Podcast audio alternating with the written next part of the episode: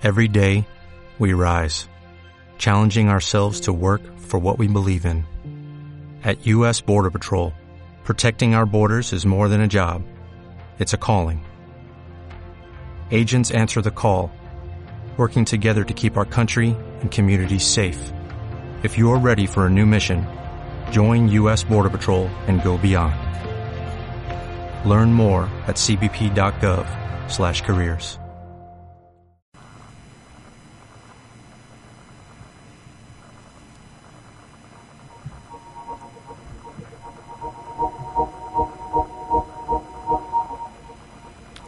La pecatería. On ira écouter Harlem au coin de Manhattan, on ira rougir l'été dans les souks à on ira nager dans le lit du fleuve Sénégal et on verra brûler bomber sous un feu de Bengale. On ira gratter le ciel en dessous de Kyoto, on ira sentir Rio Hola, hola, Caiso Pecadores. Aquí estamos como siempre una semana más, puntuales a esta cita con los oyentes de la pecatería. ¿Dónde? ¿Dónde va a ser sino en Radio Siberia FM? 91.8 FM, bueno, yo creo que casi todo el mundo ya lo sabe, son cada vez más los que nos oyen y también los que nos siguen en cualquier momento a través de nuestra web. Ya sabéis que tenemos radio online y que también tenemos ahí todos los detalles de todos los programas que cada cada vez también son más los que entran a formar parte de esta familia de Radio Siberia. www.siberiafm.com las redes sociales seguimos siempre muy activos a través de nuestra página de Facebook, La Pecatería. Me gusta, me gusta, le tenéis que dar todos ahí como locos. Ahí colgamos todas las fotografías de todos aquellos que van pasando por aquí. Vamos eh, comentando lo bien que nos lo hemos pasado y también necesitamos propuestas, sugerencias, opiniones. Todo será bienvenido. Y en Twitter, como no, arroba la pecatería. También ahí podéis mandarnos muchos tweets. Dispuestos y preparados a pasar eh, un día más aquí con nosotros en la pecatería, una hora como siempre por delante para disfrutar en este verano-otoño, como ya más de uno lo está denominando.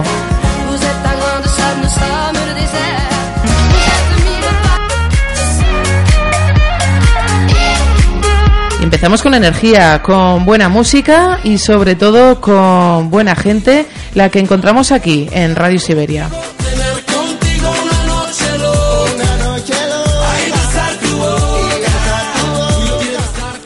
La semana pasada nos visitaba, ¿nos acordáis? Martín Fiz estuvo aquí en Radio Siberia que ha dicho que bueno, que estuvo encantado, que va a volver. Nosotros, oye, pues mira qué bien.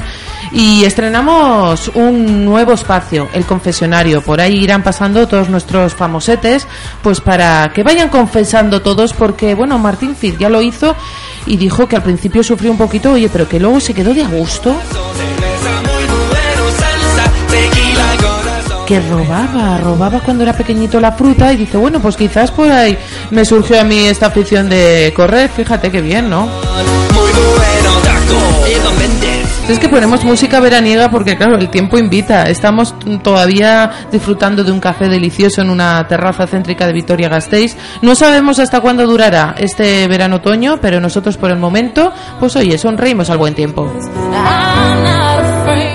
Y saludamos ya con fortísimos aplausos, como siempre, a nuestros invitados. Por un lado tenemos a Kepa del equipo de Salvamento Rescate, bueno, que hace un montón de cosas que ya vamos a ir contándolas. Kepa, muy buenas tardes. ¡Qué recasco! ¡Bravo!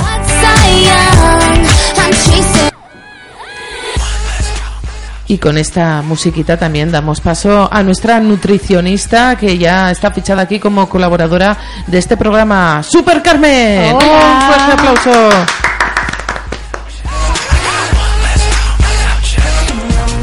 Como veis, somos cada vez más los que formamos parte de este programa, unos cuantos colaboradores que ya tenemos ya en plantilla y una de ellas pues es nuestra queridísima Carmen que acaba de estar en Turquía, qué bien, ¿no? Joder, con qué bien. Qué ¿Cuántas, gustito, ¿no? cuántas cosas tengo que contaros? Sí, cosas buenas y ricas, ¿no? Muy ricas. Me ha encantado la comida de Anatolia. Bueno, ya empezamos a salivar, Kepa, porque cada vez que viene Carmen hablamos de comida. Pero comida sana, ¿eh? Hombre, fundamental. Y eso a ti te gusta porque tú eres un deportista también. Hombre, es que vamos, hoy en día la alimentación es fundamental para hacer deporte. Bueno, y aquí Kepa que nos viene lesionado. bastante, sí. Ay, si es que ya digo yo que esto del deporte a veces no sé si es bueno, ¿eh, caballero? Bueno, son cosas que ocurren y que hay que asimilarlas. Bueno, ¿dónde te hiciste esa avería? ¿Que te has roto Bueno, una costilla? Sí, bueno, fue ayer en una carrera en Yodio y bueno, una mala caída y sin más, pero bueno, seguimos, ¿eh? Ujú, No Tú además haces deporte cañero, ¿eh? Porque eres de los que vas subiendo y bajando los montes en esto que está tan de moda ahora, de correr por el monte, ¿no? Eh, Pues hombre, es algo que me gusta y que, bueno, que yo creo que ahora, como bien has dicho, sí, aparte de estar de moda, es una manera saludable de estar en forma. Y tú te sientes bien, claro. Claro, pues es fenomenal. Y aquí encima, cuando te has enterado que venía Carmen, mucho mejor, Joder, claro. Sí, sí, vamos, es que he dicho, esto es lo mío también. Bueno, pues vayan cogiendo, queridos oyentes de la paquetería, como siempre os digo, papel y boli, porque mucho tendremos que apuntar hoy.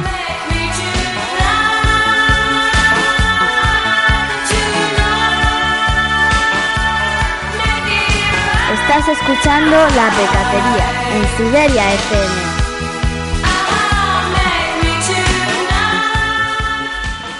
Porque ¿qué hay que hablar de la comida, por ejemplo, en Turquía? De todo se aprende, ¿no? Siempre decimos que de cada viaje, de cada cultura, de cada país, algo siempre traemos bueno. Mi madre siempre decía, donde fueres, haz lo que vieres. ¿Y tú lo has hecho? Y yo lo he hecho. Sí, porque tú además eres de las mochileras. Yo sí, yo soy backpacker, lo siento mucho. Tengo que confesar. Ahora que hemos dicho del confesionario, Sí, pero alguno dirá, ya sabes, los que todavía les cuesta, ¿no, no es un poco arriesgado, un poco locura esto de cogerte la mochila y ala? Allá voy. es como dice Kepa, hay que asumir los riesgos, ¿verdad? Ahí está. Y a veces los riesgos te dan muchas gratas sorpresas, normalmente suele ser así. ¿Y tú de Turquía, por ejemplo, qué has aprendido así en un primer vistazo? Pues en un primer vistazo es lo que me suele ocurrir siempre es conectar con la gente del país, que es lo más agradable para, para mí, en este caso a la hora de viajar. Y luego mi segunda gran pasión, que es la, la comida. Entonces, eh, juntar esas dos cosas, como es una cultura y una gente maravillosa, sobre todo en las zonas rurales, más luego una comida maravillosa autóctona que ellos mismos se proporcionan y que no compran absolutamente nada que no sea de su propio país, pues imagínate la mezcla. Uy, mira, no compran nada, ¿eh? No De lo de importa otro nada. país. ¿Eso es bueno o malo? Pues para su economía es buena, es muy bueno y además eso por potencia que sus producciones agrícolas sean pequeñas, que no sean muy grandes, que no eh, produzcan transgénicos, hace que al final la, la comida sea muy sabrosa, la fruta, la verdura. Yo este mes he estado, vamos, alimentándome a base de tomates que hacía tiempo que no tomaba tomates tan ricos y tan buenos. Lo que es un tomate con sabor. Y eso es porque es una agricultura a nivel pequeño, eh, propia de la zona. Mm, Cada familia tiene su huertito, se hace sus propias plantaciones de verdura y fruta y sobre todo también lo que hemos dicho aquí siempre, quizás con comer productos de temporada. Que eso, claro, hoy en día aquí también eh, a veces es difícil, ¿no? Es difícil, pero no imposible. Yo creo que si todos tuviésemos la la conciencia de tener simplemente, a veces ni siquiera un trozo de tierra, simplemente en nuestro balcón, eh, hacer un huerto en macetas o simplemente en altura y proporcionarnos lo básico. Es decir, por ejemplo, ahora mismo pues tendríamos algún puerro, tendríamos una bercita, tendríamos unos calabacines. Nada más con eso ya tendríamos casi hecha toda la semana a nivel de verduras. Kepa no sé si también le da esto de la huerta, porque claro, tú como eres tan completo, pues a lo mejor nos sorprendes también con que tienes un huertito. No, no, la, la verdad es que no. Sí que, bueno, sí que en mi casa sí que existe, pero bueno, yo no, una porque hay que dedicarle mucho tiempo y claro, eso a mí me, me quita Claro. de otros sitios, entonces no puedo. Bueno, porque recuérdanos todo lo que haces en la vida, Kepa, que es bastante. Bueno, pues yo trabajo en una empresa eh, y luego soy voluntario en un grupo de intervención de rescate tanto en montaña como en, en el mar. Eh, me gusta mucho el deporte, hago también desde zumba, bueno, toda la clase de deportes para mantenerme en forma. Eso a mí me ha encantado, ¿eh? Porque los hombres escasean en esta clase de disciplinas. ¿Del zumba o no? Ya cada vez hay más. es- se empieza a ver bastante, ya sé, yo creo que se empiezan a animar a quitar ese miedo, ese miedo de, de hacer el ridículo. Pues bueno, yo creo que no hay que hacer el ridículo, es una cosa, un deporte más y es más que, que te mantiene en forma. ¿Y se te da bien? Sí, sí, una porque bueno, eh, siempre he sido muy de ritmo y me encanta bailar. He sido danzari y bueno, Ah, claro, ¿ves? Otra cosa más que has hecho en la Sí. vida, danchari. Sí. ¿Y has dejado lo de las danchas? No solo bailar, pues bueno, ya a nivel, eh, pues eso, cuando te avisan para alguna boda o algún evento que se necesita alguno, pues sí que suelo ir. Y no, no rechazo, me gusta llevar la cultura y trasladarla a la gente que, que vea. Mira qué bien. Sea, deportista, en el equipo de rescate y salvamento, Sí, en una empresa también, sí. que tienes tu trabajo diario, tus sí, obligaciones y de vez en cuando, o más de vez en cuando que de lo que pensamos, subiendo y bajando montes, como Sí. loco. Sí, bueno, eso ya sabes, es, eh, como bien he dicho antes, aparte de estar de moda, es algo que, bueno, en mi casa, tanto mis hermanos y yo, pues siempre hemos sido muy competitivos en ese aspecto y, bueno, pues sigo- seguimos manteniéndolo. Mira, Martín nos decía que, claro, como buen deportista, competitivo también es. Claro, yo Sí. creo que eso viene con el deporte, ¿no? Por supuesto. Siempre te tienes que picar sanamente, Sí, Sanamente, pero, sanamente, eso eso es. es. pero picarte un poquito. Bueno, pues luego vamos a hablar con Kepa dentro de unos minutos de todo lo que está ocurriendo últimamente, porque por desgracia, pues eh, casi todas las semanas nos encontramos con un suceso, pues de alguien que se ha perdido y al final ha fallecido en el monte. eh, en el pantano también este verano ocurrió ese suceso terrible y, estos días pues también nos encontramos con sucesos que yo creo que ocurren también más de lo que creemos en el sector agrícola pues también ocurren sucesos tremendos quepa. Sí, la verdad es que cada vez más. Y una, yo creo, antes que te lo estaba comentando, era por el tema un poco de desconocimiento. O sea, desconocimiento en el tema de la seguridad. Eh, hacemos pasividad, eh, como no, parece que no va con nosotros en el campo. eh, mantenemos siempre el mismo trabajo de antes, lo hacemos igual, pero la verdad que el tema de la seguridad falla. Bueno, vamos a ir reflexionando sobre este tema, pero mientras, pues eh, ponemos buenos alimentos. Aquí tenemos un poquito de todo siempre en este programa. Tenemos ingredientes más sabrosos, otros más amargos, pues como la vida misma, ¿no? Es así. Señores, y en Turquía vemos que te has alimentado bien, ¿eh? Bien, ¿verdad? Bueno, no lo digo por tu cuerpo porque tienes cuerpazo, claro, que aquí también Carmen es deportista y cómo se nota. Aquí es súper Que todo lo- importante el lo- deporte lo quemamos, claro. Hay que quemarlo todo. Pero se te ve un, no sé, un color especial, un brillito en los ojos, porque quizás te hubieses quedado un poquito más en Turquía. Jo, la verdad es que sí. Y me ha faltado la parte de montaña, que no hemos llegado a hacer frontera con Georgia, pero esa zona debe ser muy bonita. Así como ha comentado Kepa, que le gusta correr por el monte, a mí yo también me gusta mucho. Yo soy mendisale, pero más a nivel de trekking y de andar. Soy un poquito más calmada. Pero sí que es verdad que esa zona nos comentaron que, que era muy bonita y nos queda pendiente para, para otra pa- vez. Para otra vez, ¿no? ¿Y qué se come en Turquía? Bueno, ¿qué es lo primero que nos viene a la cabeza? Venga, chicos, ánimo. A mí, bueno, pues eh, todo lo que echan, a, aparte de sal, le echan de todo, ¿no? Le echan de todo, pero lo primero que se nos viene a la cabeza generalmente es el kebab, ¿no? Ah, el va, claro, también es cierto, que qué tontería. ¿Verdad? Sí, Ya lo tengo ya tan metido ya Es en nuestra cultura muy- también. Pero es que, claro, el kebab al que estamos nosotros aquí acost- acostumbrados no tiene nada que ver al kebab que ellos. Yo me venían las especies que Las echan especies. A, a todo, ¿no? A todo. El curry es una especie muy, muy, muy habitual. El hinojo también lo utilizan muchísimo. Y lo bueno del hinojo es que además facilita mucho las digestiones. Entonces es una especie que es muy buena para la gente que tiene dificultades a la hora de realizar la digestión. Va muy bien. Yo me he traído un montón de especies y con el kepa. Hay mucha gente que aquí, sobre todo en Vitoria, yo mm, estoy pensando en las amamas, en las amachos, les cuesta, les cuesta esto de que ahora empezamos a introducir nosotros los de, de otras generaciones, pues estas especies traídas de otros países, ¿cómo les cuesta, eh? Les Dicen, es que les quita todo el sabor a estas alubias que he hecho Sí, yo de sí, toda la vida. Porque ellas lo que lo que echan de menos es el sabor al choricito, pero bueno, Ay. eso también tiene el pimentón, que al final el pimentón también es una especie como tal. Y luego también el sabor de la morcilla, que también las- la morcilla también lleva sus especies propias de aquí.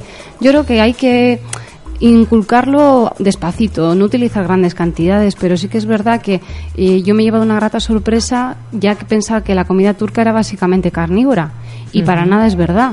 Eh, tiene un- una cantidad enorme de, de platos eh, entrantes, lo que ellos llaman meces, y utilizan muchísimo, muchísimo la berenjena, por ejemplo. La berenjena es su verdura estrella, la utilizan para absolutamente todo.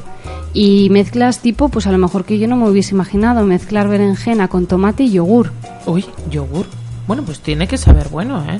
Yogur amargo. Ellos beben yogur amargo como si fuese agua prácticamente. Y para ti que no estás acostumbrada a esa mezcla tan explosiva, ¿cómo te resultó? Es una mezcla que suaviza mucho la berenjena, porque ya sabes que la berenjena a veces tiene un puntito amargo y el tomate también tiene un puntito ácido. Entonces, como que el yogur rebaja esa mezcla, sobre todo fresquito a nivel de verano. Para invierno tienen otros platos más, más adecuados, pero para veranito esa mezcla berenjena con tomatito y el yogur fresquito es una mezcla que entra muy bien.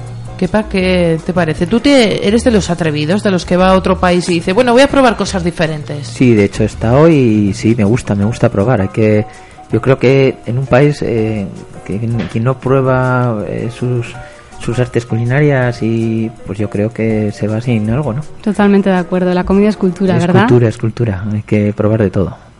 Y al principio, claro, nos decía Carmen, que es lo primero que os viene a la cabeza? Kebab. Lo que pasa que ya hay tantos en Vitoria Ya. que ya es que ya no nos sorprende, ya es como que ya nos lo hemos incluido ¿Verdad? también en nuestra en nuestra dieta, pero claro, el kebab que es el plato estrella quizás de Sí. Turquía. Es que el kebab realmente no es una comida en sí, sino una forma de cocinar la carne. Realmente es la forma de hacerlo, que es a lo que estamos acostumbrados a ver esos, esas lanzas eh, con la comida que va girando lentamente Sí. y que el horno se encarga de calentarla, ¿no? Entonces, el kebab como tal es la manera de cocinar la carne. Pero es como para nosotros puede ser simplemente el grill de un cordero, o sea, es un plato dentro de toda la comida que ellos tienen. ¿Y qué tipo de carnes son las más habituales en sus platos? Sobre todo cordero. Ya sabéis que como buenos musulmanes, eh, entonces para ellos lo que es la ternera tiene cuesta. y el cerdo nada de nada. Nada, o sea, prohibido. Prohibidísimo. Y luego su carne tienen unos, unos ritos especiales para, para poder consumirlos. ¿Así como cuáles? Pues tienen que cortar la carne de, de una manera concreta y luego además tienen unos rituales siempre en presencia de una persona, en este caso un, ra- un ramir que sea eh, musulmán. Entonces no pueden comprar carne más que en carnicerías musulmanas. Sobre todo la parte de Anatolia, ¿eh? Luego en Estambul ya sabemos que es un poquito más occidental y hay de todo, o sea, no es tan tan radical, pero Anatolia, sobre todo la- según qué parte de Sankara, ciudades que son como un poquito más conservadoras, todo lo que se consume absolutamente es toda comida mm, cortada de una manera y con un rito especial. Ah, mira. Pero cortada, ¿sabes algo más de cómo la cortan o nos quedamos ahí? No, porque nos quedó pendiente el turco. Ay, Es que en esas zonas el inglés no... Ya. mm, Bueno, no, no pasa nada, ¿eh? Si alguien sabe cómo cortan exactamente, por favor, la carne, que se pongan en contacto ya mismo con nosotros en nuestra página de Facebook, por ejemplo, de la pecatería. No lo sabrás tú, ¿no? ¿Qué pa? No, no, yo, Ah. vamos. ¿Tú la cortas de forma especial? No, yo cojo el cuchillo y Eh. por donde vaya. Porque se corta, eh, hablando un poco de todo, se corta de una manera especial, hay que cortarla de una manera concreta la carne. Yo creo que sí, ¿no? Que en esos también. detalles a veces no nos fijamos, ¿no? Hombre, yo creo que es como, Sí. como el típico jamón, ¿no? Eso Que- es. Que tendrán su arte. Yo, por ejemplo, pues no. Pero la gente que entiende, yo creo que sí que tienen formas de cortar toda la carne, eso está claro. Sí, las amachos además que tienen bastante arte para estas Sí. cosas, ¿verdad? No utilizan cualquier cuchillo para cortar los filetes de ternera, ni No. el pollo, ni nada Desde de nada. que sí. Bueno, y aparte de carne, nos dices que te han sorprendido eh, un- otra amplia variedad de productos. Las berenjenas, por ejemplo, con yogur, a mí eso me ha llamado mucho la atención. Otro plato así muy diferente que te haya sorprendido. Pues yo creo que, mira, ahora todavía estamos en este verano-otoño, como tú bien dices, Sí. pero de cara ahora que cuando empiece un poco el mal tiempo, yo me he llevado una grata sorpresa con la cantidad de sopas que tenían.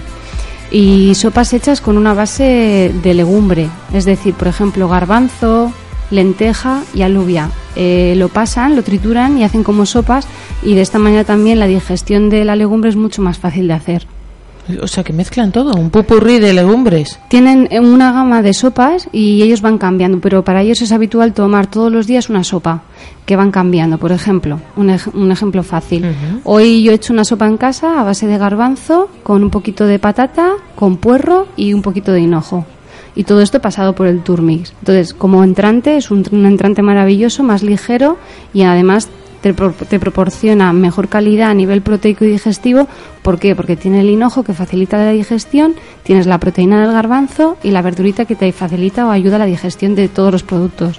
O sea, que sería un plato muy completo. Sí.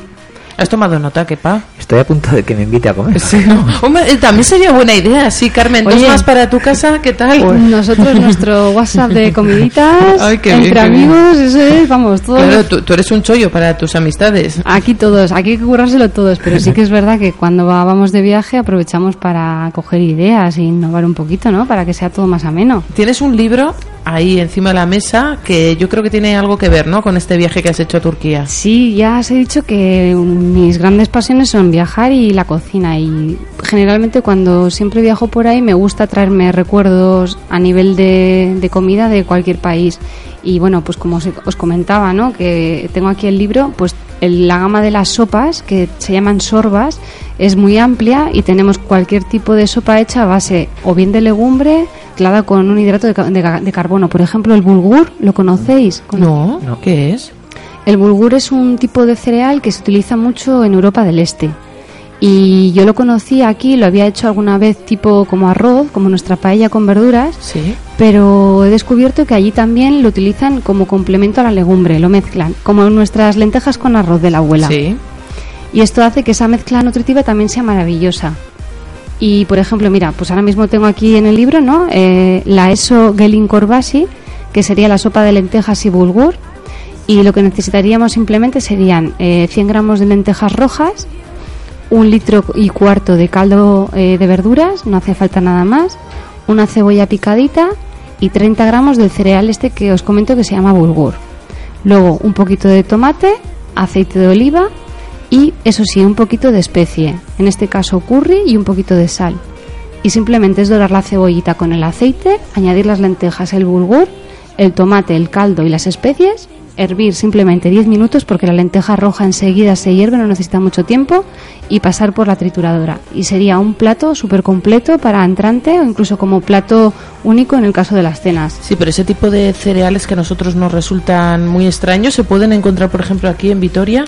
¿Ah, Cada sí? vez más. Ah, vale. No quiero hacer promoción de ninguna tienda en especial, pero sí que es cierto que cada vez tenemos más acceso en Gasteiz a cualquier tipo de producto y en este caso el bulgur, que lo podéis encontrar muy fácilmente por el casco y en cadenas grandes de supermercados, ¿eh? Claro, si es que también es cierto que cada vez son más los que son de ahí, de Turquía, y residen con nosotros, y claro, con ellos también se habrán traído sus productos y sus alimentos, ¿no? Exactamente.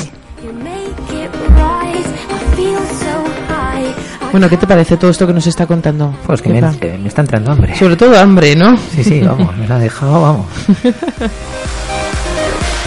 Mira que te he dicho, ¿eh? que cuando viene Carmen uno empieza a salivar y no puede parar, ¿eh? Sí, sí, vamos, es todo un personaje. Lo voy a tener que hacer un día es traeros aquí una, una degustación, por lo Ay, menos. pues Sí, sí, eso, eso- eso estaría muy bien, ¿eh? ¿Verdad? Eso Sí, bastante, sí, bastante, sí, sí, no sí. entrar en calor.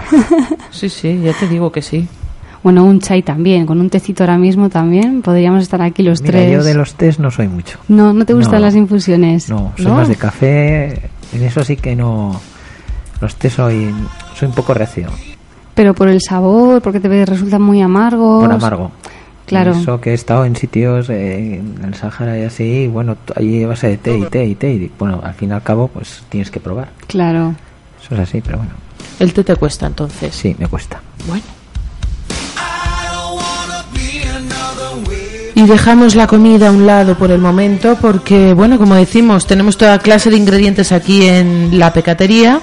Tenemos eh, estos ingredientes tan sabrosos que nos trae Carmen, pero también estos otros, que es la vida, como decimos, pues que quizás nos amargan un poquito más, pero que, que es lo que sucede. Que últimamente nos estamos encontrando con unos cuantos eh, casos de sucesos con final trágico, ¿no? Pues sí, este verano hemos tenido, mm, eh, creo que se ha bajado algo el- los sucesos, pero bueno, sí que hemos tenido además con, con tragedias bastante, eh, vamos a decir, Y bueno, eh, muchas de todas las que ha habido este verano, pues está la confianza o la falta de preparación o un poco también los despistes. Que, Claro, que pa- eh, y Carmen también le vamos a invitar, por favor, que sea partícipe de, Sí, sí. de este ratito, porque ella, como dice, eh, también va mucho al monte. Y antes, eh, bueno, ayer cuando hablábamos por teléfono, Kepa y yo, sobre todo queríamos destacar y que se quedara un mensaje claro en este programa, es que, por favor, que ahora que va tantísima gente y que está de moda y que es fenomenal que ahora con el buen tiempo la gente, las familias se lancen a la montaña, al monte, al campo, pero que tengan mucho cuidado porque no es ninguna tontería y hay que ir muchísimo más preparados. El otro día mismo, no sé cuándo, te encontrabas con una familia que estaba deshidratada, fíjate. ¿En Sí, serio? sí, sí, mira, eh, la gente, lo que viene, como bien has dicho, Izaskun, o sea, todo el mundo y se ha puesto esto de moda, de, una porque igual es el deporte de moda y más barato, ¿no? De ir al monte.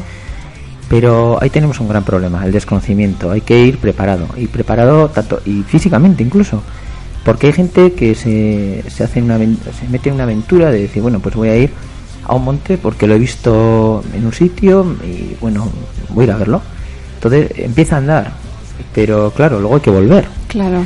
Y sobre todo cuando vas con críos, ¿no? Eh, si encima eh, desconoces la zona y pasa un tiempo determinado, eh, lo fundamental es tener eh, conocimiento aparte de esa zona, llevar una serie de, de cosas como agua eh, y luego también saber cuál, hasta dónde están eh, tus capacidades de ir Claro.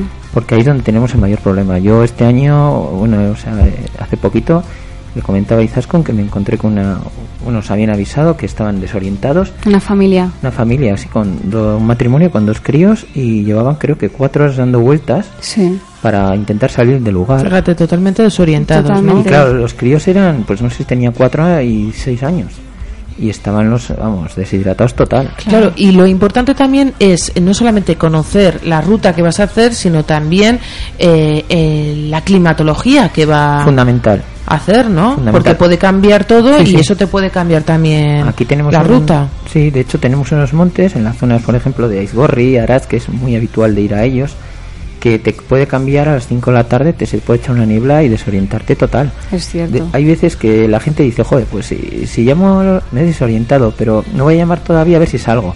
Es un error. En el momento que tú te desorientas tienes que llamar al 112 Y avisar. y avisar porque eh, es donde vienen los problemas luego. O sea, se agrava más el problema cuando lo vas dejando y ya eh, se te hace la noche y empiezan los problemas muy gordos y, y aparte luego pues a- acaban como eh, los últimos que han acabado, ¿no? Bueno, los últimos, que por ejemplo tenemos el espeleólogo desaparecido en Campezo que Sí. era encontrado finalmente muerto, ¿no? Muertos, sí. O sea, lo han encontrado al 75 años, residente de Vitoria-Gasteiz. Eso es. Y bueno, pues que nos hace plantearnos muchas cosas. Primero, si esta persona, claro, eh, nos imaginamos que estaba preparada, pero también con esta edad, más de uno le sorprende, ¿no? Que no sé si iba solo o no. Sí, bueno, a mí me sorprende que una persona como esta, yo le conocía de vista, era un esperólogo del GEA, del grupo a la vez de esperología, lo cual eh, se supone que tiene una preparación, que conoce muy bien esa labor. Eh, eh, entrar solo, o sea, meterse solo donde se metió, es un error. Ahí está el factor confianza, ¿no?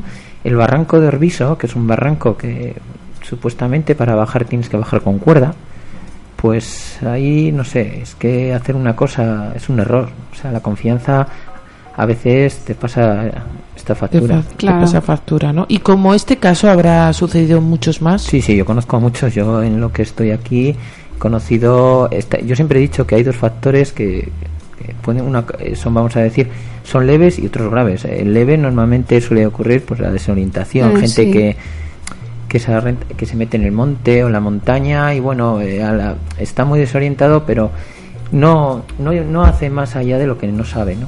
Y luego está la confianza, que es así que es la que mayor- por la mayor parte se acaba en catástrofes, o sea, en accidentes graves, con incluido la muerte. Carmen, tú que sueles ir al monte, eh, ¿te has encontrado en alguna situación así que hayas pasado un poquito de miedo? Pues soy bastante prudente, pero sí que es cierto que por lo menos intentamos. Yo nunca voy sola porque no confío en mí misma Eso es solo. fundamental, ¿eh? Y sí que he hecho algún curso de orientación en mapa y, y GPS y tal, pero no confío en, en ir sola, por ejemplo, no se me ocurriría. Bueno, a mí tampoco. Llevar una brújula también Sí, está pero- bien, ¿no? Bueno, pero claro, la brújula no sé si... Eh, luego, mira, eh, hay otro, el tema que, claro, ahora, joder, los clubs de montaña, pues eh, sí que es cierto que dan mucha formación sobre la lectura de cartografía, Hmm. lectura de GPS, y la gente hace pasividad de ellos, porque a ti una brújula sí te la doy y no Ya. sabes cómo manejarla. Sí, es lo que estaba pensando, que a mí me dan una brújula y me quedo igual. Eso es. Yo una tampoco sabía, ¿eh? Eso es.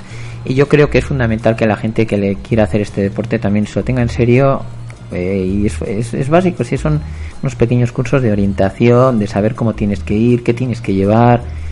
Sí, Y un, sobre- bot- un botiquín, ¿no? A lo un mejor pequeño botiquín. Mira, de hecho, si tú te paras eh, un, si- un domingo a la zona donde estoy yo, te paras en un parking que hay, todo el mundo que se baja, tú le pides, le dices, no, oye, ¿llevas botiquín? Pues Ninguno. todos dicen que no, todos llevan el bocadillo. Ah, claro, sí, el bocadillo que no falte. el almuerzo. Y el vinito. Eso es, pero no se acuerdan del botiquín. Es cierto, fíjate, un botiquín que, ¿qué es lo que debería haber esencial en un botiquín Bueno. si uno hace una escapada al monte? Pues mira, lo- una- unos vendajes, eh, vamos a decir, eh, también una, lo más importante dentro del botiquín es la manta térmica. Ah, vale. Eso es fundamental. Para Yo no, en caso peco de, ahí, ahí peca- no has llevado manta. Las mantas yo tampoco. térmicas hoy en día, eh, si te pasa algo, es una co- de proteger, no perder ese calor del cuerpo. Y es lo más básico, pues lo que es un botiquín normal, unos vendajes, una tijera para cortar, un- una simple navaja. Sí. Y sobre todo, pues eso, eh, saberlo manejar también, porque hay gente que también he visto cada cosa que vamos. Sí, que, que Sí, sí. mejor que no les dejen sí. el botiquín. Mejor que no les dejen el botiquín, la verdad. He visto cortar una hemorragia porque un chico que se, se clavó un palo una- de una rama Sí. y, bueno, ya sabes, el típico de ¿Qué es lo que nunca hay que hacer? Eso. los torniquetes. Vale. En una hemorragia hay que tener mucho cuidado con los torniquetes y yo creo que lo sabes bien. Sí, que eso está prohibidísimo. Total, o sea, un torniquete hay que saber hacerlo. Taponar, ¿no? Sería Exacto, con las gasas, taponar y presionar. Si yo he visto hacer un torniquete y digo, oye, pero Eso ya no. es que está sangrando porque se ha clavado esto. Joder, sí, Sí, pero, pero, hay que te tener cuidado porque podemos hacer eso. Una avería gorda. Más avería. Y a la noche, más de una llamada de estas de Sí. emergencia y quepa que ha tenido que salir derrapando, ¿no? Sí, bueno, aparte de que... Sí, bueno, tengo algo de hace, creo que es cinco años, una, desde esos de ellas se nos avisó que había una peregrina, es un paso de peregrinos, que estaba desorientada, se- y la llamada la hizo a las 7 de la tarde, nosotros salimos sobre las 9, estuvimos toda la noche buscándola, Sí.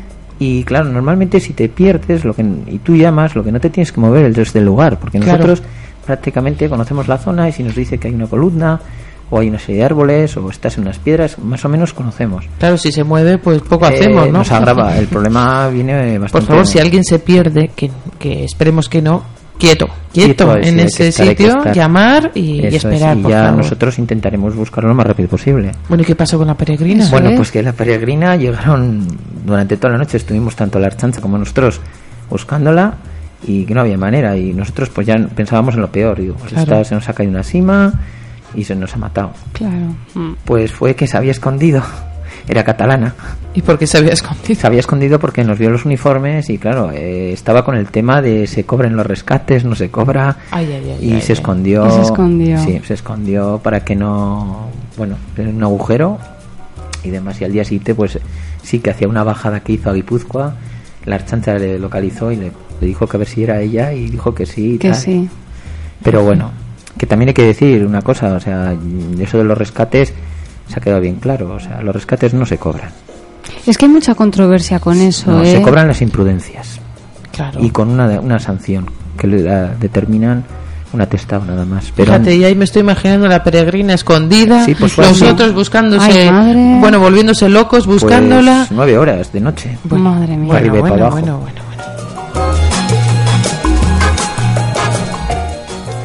Y más sucesos, como decimos, el ocurrido en el pantano fue terrible, terrible y todavía muchas eh, dudas en relación a, a ese a ese chaleco salvavidas, ¿no? Pues que parece que no cuadran datos, ¿no? no, pues mira, no cuadran datos porque bueno, es un chaleco airbag, es un chaleco de impacto que se abre cuando impacta con el agua y sí que nos sorprende un montón eh, pues que ese chaleco no se abría y, luego también a mí o lo que me viene un poco en mente es que una persona tiene un tiempo de, de- a la hora de, de hundirse, ¿no? O sea, Sí.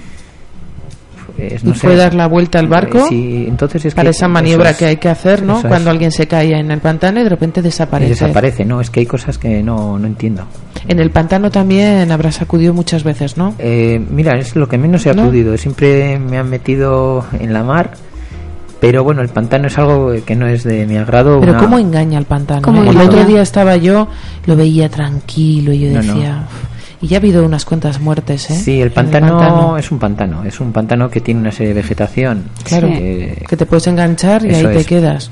no es igual. Luego, eh, date cuenta que es un agua que está estancada. Claro. Entonces, también eh, los movimientos que puedes hacer son turbios. El agua turbia a la hora de buscar a gente es más complicado. Muy complicado, ¿verdad? Y bueno, sí que es cierto que la gente nos, con- no- nos confiamos mucho. El pantano tiene sus corrientes también. También, claro. Y para nosotros, yo he acudido poco, pero lo poco que he acudido siempre es sin tragedia. ¿Y remolinos? O- También. ¿Eso existe o, o es una leyenda urbana? No, no, existe remolinos porque tú date cuenta que en pantano vamos a decir que es eh, una zona de mucho lodo, mucho agujero Hmm. dentro, que cosas que, de hecho, sabemos que hay un pueblo dentro. Hay, Claro. Entonces eso hace una serie de corrientes y sí que puede hacer un remolino tranquilamente. Sí, es cierto, lo del pueblo, yo creo que alguna vez lo he visto. Sí, lo he visto en... O lo he soñado, pero Bueno, sí, sí, me han hablado tantas veces de ese pueblo debajo del Bueno, pantano. hace creo que 10 años, 11, Sí, no, se- se pudo sequía, ver, ¿no? Se pudo ver el pantano. Ujú. Entonces, eh, a mí el pantano, la gente confía mucho. y- Yo no me baño, ¿eh? En el No, pantano, fíjate, no. No. Aparte que me da como asquete, también Yo os lo tampoco, diré, no sé por Es qué. que el agua es turbia, no es clara No y... sé. Yo soy más de mar, oye, o de Sí, piscina. la, mar, la mar hay que tener mucho También. cuidado, ¿eh? que este año nos está... Fíjate Bueno. los, eh, los surfistas estos. Sí, sí, en Zarauz, Sí. otro, En Zarauz. otro suceso terrible. Sí, pues también fue terrible. Mira, pues eso fue aparte una... fa- eh, hay experiencia total, porque llevar los amarres de la manera que llevaban no es normal que un, un profesional, una persona que se dedica a ello, o, o, bueno, no tienes por qué ser profesional tampoco. El que le gusta un deporte o le gusta, como hemos dicho, de la montaña, una pequeña preparación y, y conocimientos tiene que llevar. Y sobre todo en la mar. Y mar mala, porque ese día hizo una mar terrible. Sí, el invento se le soltó, O sea que muchas veces es la que somos unos inconscientes, hay que Sí. decirlo. Hay que empezar a tirar de las orejas a la gente Yo que no sé qué se piensan que es esto. Sí, yo lo que creo que hay gente que dice, nunca me va a pasar. Y luego Ah, pasa. Que no pasa nada, que no pasa nada, hombre. Sí, sí, sí, es así, es así. Dice, Fíjate, dos hermanos y, y uno por salvar al otro. Bueno, también sucesos que he estado viendo de que se cae el perro también y ¿Ah, sí? el dueño que va detrás y al final yo creo Sí, que fue que el perro se salvó y el dueño se murió. Y luego se murió, sí, eso está claro. Bueno, eso es amor por los animales ya un caso extremo. Pero ¿eh? también es que a la hora de salvar tanto animales como personas también eh, tienes que tener una preparación, hay que saber actuar. Sí, Y luego la sangre fría que tienes que tener, porque... muy fría, ¿verdad? Claro, porque en caliente todo bueno, pero hay que saber que tú también corres peligro. Vosotros, Kepa, claro, toda la formación que tenéis también va enfocada a eso, ¿no? A- Sí, sí, en a- una situación así, saber actuar y para eso tienes que tener una sangre fría. Yo he visto, yo he estado viendo accidentes en el cual, pues bueno, pues tenemos que antes de entrar a ellas, pues hay que saber. De hecho, cuando hay, me pasó aquí en Gamarra, en un, un camión ardiendo, el tío dentro, bueno, ardiendo, sacando humo, y te quedas allí, pues que Tienes que reaccionar, sí Tienes sí. reaccionar. tienes que pararte porque ese camión puede que, Claro. que vaya a reventar y de hecho Y tienes que pensar primero, analizar. Hay que analizar las cosas sí, antes de hacerlas. Tener esa, esa mente, eh, vamos a ir dando vueltas a cómo vas a actuar. En tus años eh, como integrante del equipo de rescate, ¿cuál ha sido el suceso que aún recuerdas Pues sí, casi que haya sido duro? ha sido, bueno, para mí fue muy duro, eh, bastante además, sacar a una persona, bueno, a una niña de un accidente de tráfico. Fue hace, pues, estaban haciendo la autovía, la N1, hubo un- una colisión de varios coches y normalmente en un accidente de tráfico te vas a encontrar con la simple persona que tiene un golpe en la cabeza, que pierde la mente, que no sabe ni siquiera si está sola en el coche. Y hablaba de su hija. Hablaba de su hija, que, con- que si su hija estaba en la ambulancia. Entonces yo me percaté de que algo estaba fallando, le llamé a los bomberos, dije, aquí está pasando algo, aquí este hombre está diciendo la niña. Y la niña estaba debajo de un coche atrapada. Madre. La cosa es que ni lloraba ni nada. madre mía. Y estaba viva, ¿eh? estaba bien. Fíjate. Había sido del impacto con la sillita y todo, se había ido. ¿Y se salvó? Y se salvó. Sí, sí, por Qué supuesto. bien. Qué bien. Pero fue algo, vamos, porque estábamos todos muy nerviosos. Y al final, bueno, se salió todo con un final feliz. ¿Y otro final feliz que recuerdes también? Bueno, pues de una señora de mi pueblo que nosotros tenemos ese chip de que entraba al pueblo y estaba eh, chirimiri Sí, y me percaté de que había una señora sentada en la piedra eh, de un prado que hay allí. Y dije, joder, esta mujer sentada con el chirimiri, sin paraguas y sin nada, Sí. ¿qué hará? Y me mosqueé y paré. Y le llamé, se llama Antonia. Le dije, eh, Antonia, ¿qué te pasa? Y me dijo, nada, que estoy aquí descansando y tal. Y estaba blanca y bueno, esta- estaba entrando en parada. Ahí va. Ostras. La cogí, la monté al coche, la llevé al ambulatorio y inmediatamente le tuvieron que meter qué DEA. suerte tuvo. Sí. de encontrarte. Que eres su ángel. Bueno, y también otros. También me pasó hace dos años lo del incendio famoso de Araya, que entré y tuve que sacar a la gente. Tenía, estaba en la escuela de bomberos y justo tenía las botellas y todo dentro Y, del coche. y- y justo tenías todo el material. Sí, y saqué y me puse en manos hasta que vendrían los, los bomberos. O sea, que eres un héroe. Tenemos que para Superman. Para los del pueblo de Araya. ¿Qué va? Yo creo que nadie es héroe. Lo que pasa es que, bueno, yo creo que si cuando tienes una preparación y tienes un material y sabes cómo actuar, pues yo creo que cualquier persona lo hace. Y esa De hecho, sangre fría, Eso es sangre fría. Bueno, yo creo, Carmen, que no cualquiera lo hace. Yo ¿eh? creo que tampoco. Con lo cual, un fortísimo aplauso para Kepa. Bravo, bravo. gracias. Menos mal, menos mal que Hay hay que gente valer. como tú. Hay que valer. Por eso, precaución. Amigo conductor y también amigo montañero, amigo surfero y todos aquellos que quieren disfrutar de un día tranquilamente en la naturaleza, pero que hay que ir preparado, ¿eh? Kepa. Mucho, mucho. Y hay una cosa que sí que quiero ya hacer hincapié y es lo que está en la noticia que nos ha venido hoy en, en los medios de comunicación. El agricultor este de 85 Sí. años Sí. que ha fallecido debajo de una cosechadora de remolacha. En el campo eh, sí que vuelvo a repetir, tienen que tener en cuenta las medidas de seguridad igual que en el resto de los sitios, igual que en las fábricas, en los hospitales, en la propia ciudad, en el pueblo, o sea, hay que tenerlo en Seguridad, cuenta. ¿verdad? Seguridad. Y no, no hay suficiente seguridad. No, yo creo que es- viene- se viene trabajando en el campo como antes. O sea, aunque la maquinaria es más moderna, la seguridad eh, no va con ello, por lo que veo. No hay, proto- no hay protocolos, no hay ¿verdad? protocolos, no. Se queda muy pasivo y sobre todo la gente que trabaja. Y hay, y hay muchos accidentes como este, entonces. en el campo, en sí. el campo. Sí, sí, sí. De hecho, yo creo que se conocen un montón. Y sí, bueno, yo ca- no hay un año Hmm. que cuatro o cinco veces te enteras de una movida de estas de un agricultor se ha ido con el tractor por ahí abajo, se han matado. Pero eso que son despistes también. O que, claro, yo me los imagino también pasando tantas horas trabajando en el campo, ¿no? Que también Y luego unas edades. cansancio también hace estragos, ¿no? y sé. luego también las edades, o sea, estamos hablando de una persona de 85 Claro, años. fíjate, que se tendría que estar jubilado ya y descansando Pues, tranquilamente. fíjate, es que digo, este hombre, no sé. Y sí que existe, de hecho, el año pasado en su origen de Álava, un señor también de por esa edad se fue con el tractor a la autovía abajo. Vaya. No le pasó nada, pero con edades avanzadas también se lo tienen que pensar en que ya no, no pueden llevar una maquinaria pesada. Que descansen, hombre, que se vayan a Benidorm y Claro que que disfruten sí. del buen tiempo. Bueno, pues pongo una musiquita así que yo creo que a Carmen le va a gustar mucho. A ver. Bueno, ahora no se oye. Vaya, qué pena. Vamos a ver. Ahora, ahora.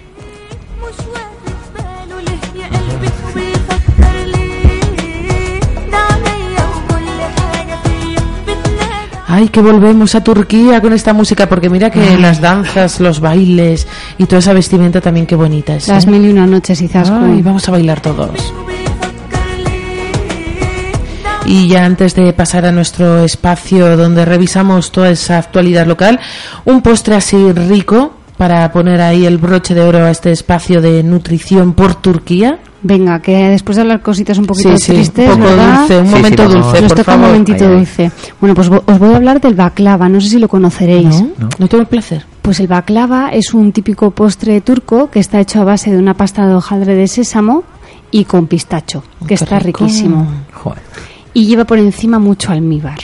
Y la verdad es que lo suelen acompañar siempre del, del té, del chai típico. Y me parece que un postre, aunque es cañero, porque claro, lleva almíbar y lleva Sí, bastante sí, azúcar. ese- Luego hay que hacer mucho deporte, ¿no? Exactamente, luego hay que ir mucho al monte y los que no sepamos al anillo verde. Eso Pero es. sí que es verdad que el baklava es un por el pistacho que tiene muchas propiedades tipo magnesio, selenio, es un es un fruto seco muy especial. Luego también el sésamo que tiene mu- mucho calcio, a diferencia de lo que pensamos que solamente el calcio se encuentra en la leche y en los Sí. yogures y lácteos, en general el sésamo contiene mucho calcio, entonces es una mezcla muy buena.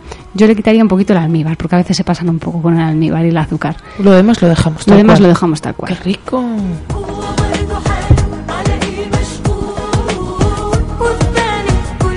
Hoy hemos visitado Turquía para comer esos platos riquísimos aquí con nuestra nutricionista Carmen y otro día será otro país, otra Claro. cultura y otros ricos platos. El que vosotros queráis. ¿Qué te parece tirar para Asia otro día? Hombre, estupendo, ¿no? ¿A ti te gusta Sí, sí, va- vamos, a mí me gusta todo, todo, todo, todos los países, todos sus- vamos, y aquí, no- vamos, hablando de alimentación, vamos. Encantado, ¿no?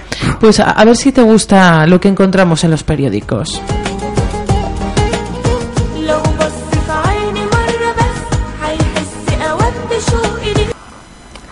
Todos los jueves a partir de las 8 y los sábados a partir de las 12, aquí, la pecatería, pecatería, pecatería, pecatería, pecatería, Uy, que se pecatería, nos pecatería, pecatería, el pecatería, pecatería, pecatería, pecatería.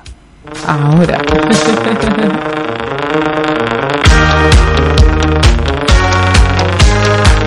A veces hace este tipo de cosas, ¿eh? No pasa nada.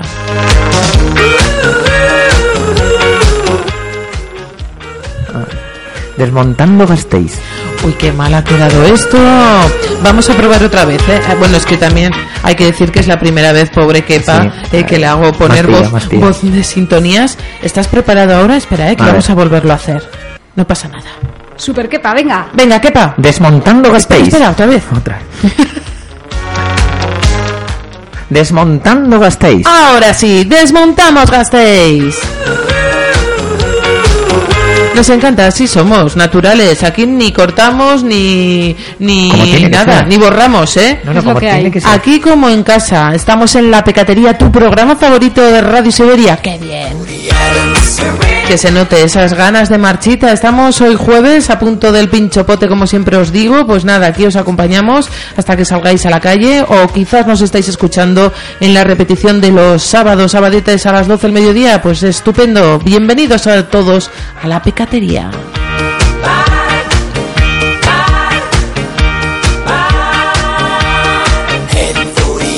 Y abrimos ya los diarios digitales y nos encontramos con un poquito de todo. No sé qué opináis, por ejemplo, la noticia que hacen, bueno, más que un titular, es una pregunta así bien grande, si se deben mantener las paradas por la ciudad, el autobús eh, que va entre Vitoria y Bilbao, ya sabéis que no solamente tiene parada en la estación de autobuses, sino que también tiene pues diferentes paradas en la universidad, en la avenida Gasteiz. Bueno, pues parece ser que la asociación Bicicleteroac abre el debate y reclama que con la nueva estación en marcha no se permita que el interurbano mantenga sus paradas en la avenida Gasteiz o en la universidad. ¿A vosotros qué os parece?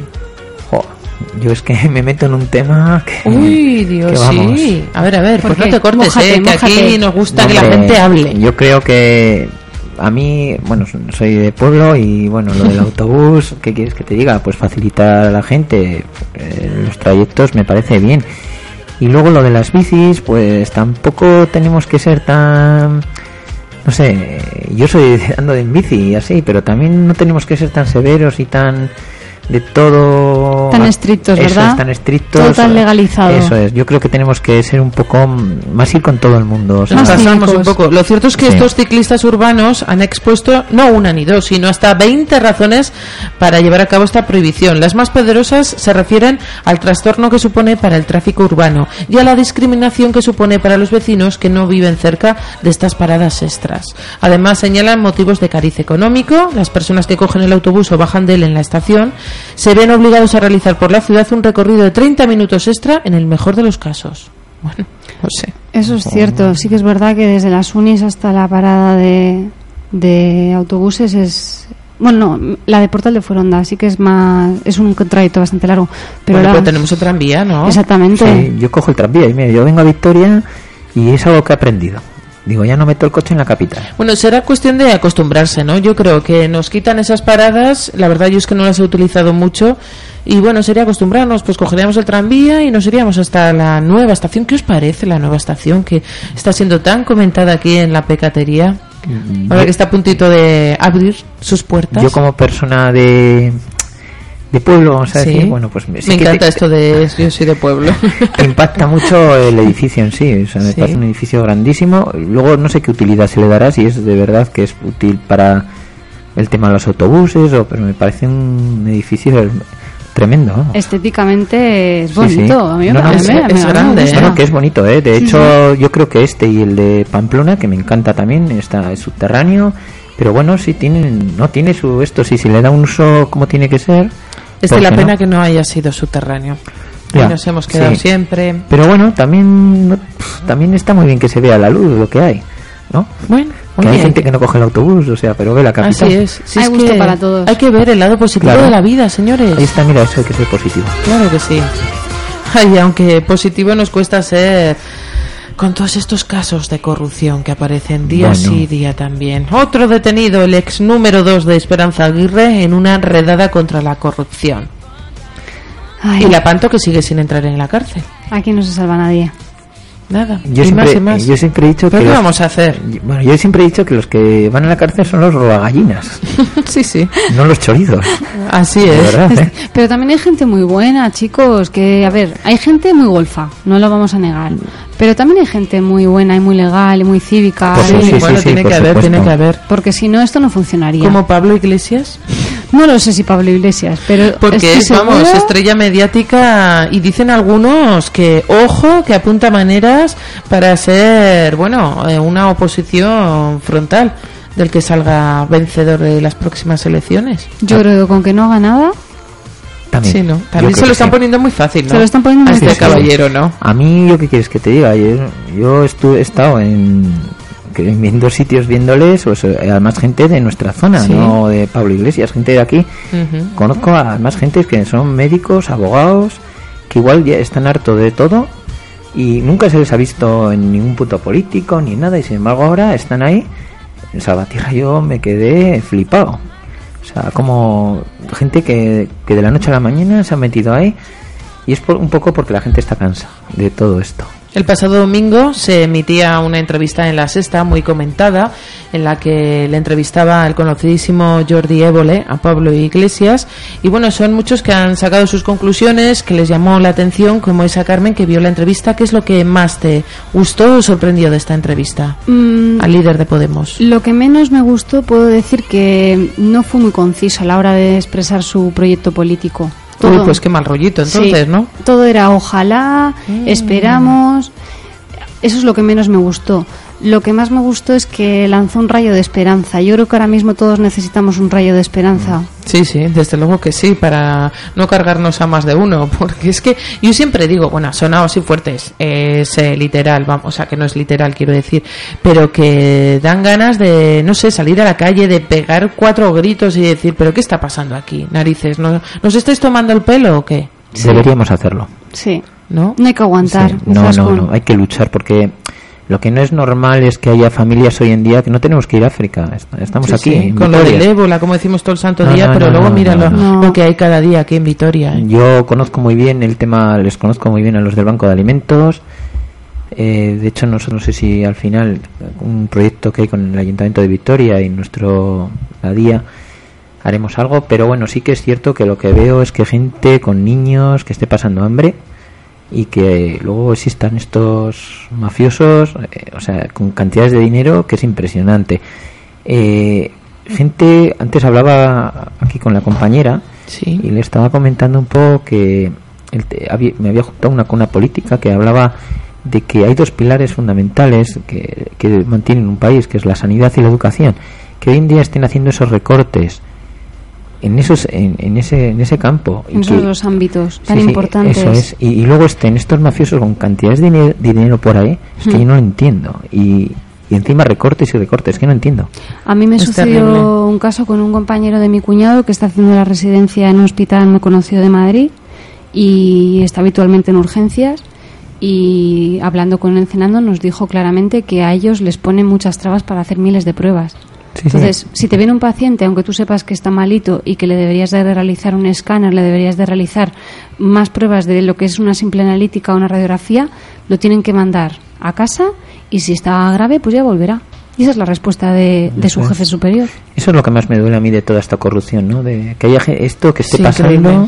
y sin Increíble. embargo este montón de millones y millones y millones que se han llevado esta gente, incluido el, el Puyol. Bueno, bueno, no, no me lo menciones, pero por cierto que dice aquí el Pablo Iglesias que la reina Leticia que tiene interés por conocerle, pues fíjate, qué bien. Sí, Es parece que yo- bien. ay, y lo del ébola también, que no quiero entrar mucho, pero telita, ¿eh? Sí. Eh, ¿Tú, te- pensaba- tú que trabajas en un centro sanitario, A ver, Izaskun, Carmen. lo que no se puede pensar es que algo que está a poquísimos kilómetros no va a llegar a Europa, pero ¿qué nos pensamos? ¿Que aquí tenemos un flotador de contención? Sí. O sea, es que es imposible, es que el que piense eso es tonto. y ahora el marido de Teresa Romero que ya abandona el Hospital Carlos III y que parece que está más que dispuesto a empezar una, una batalla judicial. Es que yo lo haría también. Yo también. Yo es que lo que tienen toda la Pero alguno también le está tachando de oportunista. Ya sabes que aquí hay para todos. Ya, pero bueno, quien dice esas palabras de oportunista es porque él está en el otro lado, o sea, seguro. Yo creo que es eh, una persona que le han hecho, de hecho, la vida... ¿Crees que se han pasado Sí, con se, ella? se han Se han destro- pasado. la- la han- se han pasado total. Todos somos Teresa, ¿eh? Cualquiera sí. podía- podíamos Sí, haber sí, estado ahí. totalmente. Totalmente. O sea, eso está claro. Yo lo que creo es que esta persona está en su pleno juicio de hacerla eso porque lo, lo tiene que hacer. O sea, alguien alguien ha fallado en y son los de siempre, los que los que quieren echar la culpa a los demás. Está hay claro. que asumir, hay que asumir Responsabilidades ya responsabilidades. está. Bueno, pues hay noticias también curiosas de estos eh, portales de internet, pues que te sorprenden de qué manera. Y nos quedamos con una noticia así, pues que el otro día, menos mal que con vosotros no lo voy a hacer porque se me ruborizaban y de qué manera Martín Fiz, Paulino, eh, José Antonio, porque hablábamos de, de los errores de las mujeres cuando mantienen relaciones sexuales, que no hay que comparar el miembro viril con el eh, de otro, en fin, bueno, entonces me ponían nerviosos cuando hablábamos de, los miembros. Pero esta vez hablamos de algo mucho más tierno y bonito como son los bebés. Y es que fijaros las eh, ansias que tienen algunas madres de que sus hijos sean portadas de revistas, que hay algunas que se adelantan al acontecimiento, como es el de Amanda Collins, que sabía ya que su hija va a ser preciosa antes incluso de nacer. Le inscribía a su bebé, a su bebé en un concurso de belleza, como decimos, antes de dar a luz. ¿Qué os parece? Yo creo que todos los bebés son lindos, o sea, vamos. Ya, pero esta mujer ya, bueno, lo tenía clarísimo. Y eso que los bebés en las ecografías, yo por los de mis amigas, sobrinos y demás, mm, son un poco horrorosos, ¿eh? Claro, luego dices, mucho más bonitos, pero Todos claro, los bebés que en nacen estas por cuatro natural, que... Sí. Son horrorosos. Sí, sí, sí. Bueno, pues la pequeña Luna, bonitos. que es la protagonista, tenía seis meses cuando se convirtió ya en su campeona de un certamen de belleza internacional de Reino Unido. Como decimos, un concurso internacional de belleza princesa y príncipe de Reino Unido. Su madre, Amanda Collins, la inscribía en un concurso internacional antes de nacer. Collins asegura que, las, que los organizadores de la competición no pusieron impedimentos en aceptar la participación, además de que al jurado le encantó la idea de presentar al bebé al concurso. En cuanto vio su imagen en la pantalla de la ecografía, sabía que iba a ser impresionante. Bueno, oye, está bien, eso es amor de madre, ¿eh? Claro que sí. Sí, sí. Así es. Y de tu cariño, de tu amor, de tu alegría, de tu calor. Y con esta alegría que nos pone siempre nos vamos rápidamente también a ver qué nos ofrece la cartelera cinematográfica. Rodando.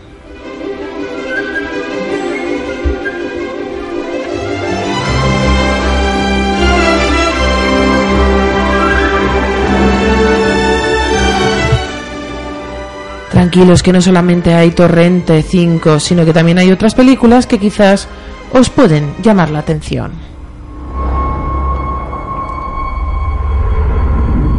Mi padre era un gran hombre. Un héroe, según dicen. Pero a veces el mundo no necesita otro héroe. A veces lo que necesita es un monstruo.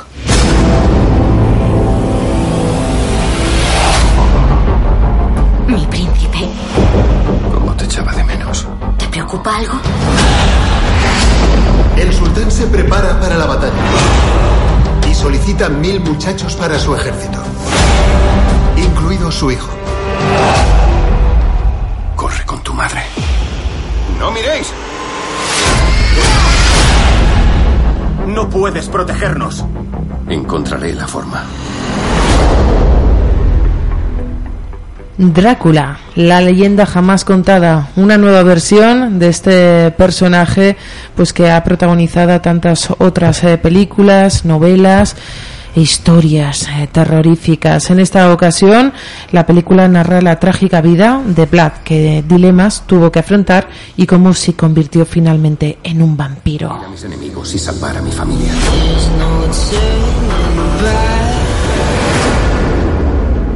Bebe Drácula. Uy, qué cosilla da, ¿eh? Cuando oyes Drácula. ¿Vosotros sois de pelis de miedo? A mí me encantan. ¿Sí? A mí es que Ay, yo soy de las que me tapo totalmente la cara con un montón de cojines y claro, no la disfruto mucho, que diga. yo soy más de, de reírme. Sí, ¿no? Que bastante Sí. tenemos para estar. Bastante tenemos, di que sí. Bueno, pues, eh, dama caballero, ha sido un auténtico placer haberos tenido aquí en los micrófonos de la pecatería de Radio Siberia. Muchísimas gracias. A ti, y como siempre digo, aquí hay que confesar. ¿Algún último pecado por confesar? Joder, no me acuerdo. Venga, venga, que eso no me sirve. Seguro Pues- que es pecado últimamente. No, seguro, seguro que lo he hecho, pero ni me acuerdo. Bueno, ya confesarás para la próxima, Carmen. Yo la pereza, a veces me puede. Ay, pero cuando te llamamos aquí para la pecatería, Ay, se le quita pereza. la pereza y viene corriendo ella con su simpatía Hombre. y su alegría y sobre todo su buen rollo. Muchísimas gracias, habéis transmitido sobre todo un buen rollo, optimismo y positivismo hay que tener, ¿a que sí, que A mí me ha encantado. Además, eh, mira, desconocía esta radio, pero me gusta que, que la ciudadanía tenga ese contacto Claro. me- de, tan natural. Me encanta. Es una radio diferente, como decimos, una radio en la que no nos cortamos, en la que decimos lo que pensamos, lo que queremos y sobre todo, pues compartiendo de tú a tú con los oyentes. Os dejo en buenas manos con mis queridos compañeros, los vicios del colectivo Alfredo ya está ya casi a puntito de entrar aquí, pues para compartir con todos vos- vosotros otras dos horas de programación local. Local, que disfrutéis muchísimo. Hasta la semana que viene. Agur. Agur. Agur.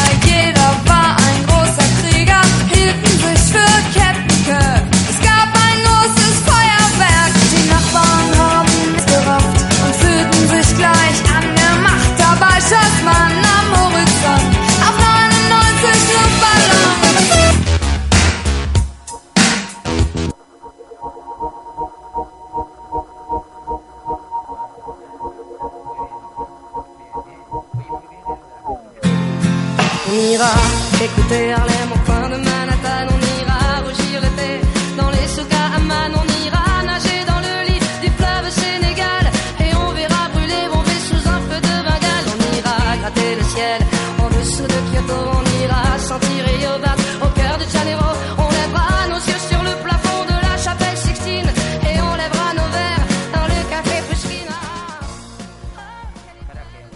Como nuevo cliente de Western Union, puedes disfrutar de una tarifa de envío de 0 dólares en tu primera transferencia internacional de dinero en línea. Envía dinero a los tuyos en casa de manera rápida, fácil y conveniente. Visita westernunion.com o descarga nuestra app hoy mismo y tu primera tarifa de envío corre por nuestra cuenta. Aplican ganancias por cambio de moneda. No disponible para tarjetas de crédito y envíos a Cuba. Servicios proporcionados por Western Union Financial Services Inc. NMLS 906983 o Western Union International Services LLS NMLS 906985.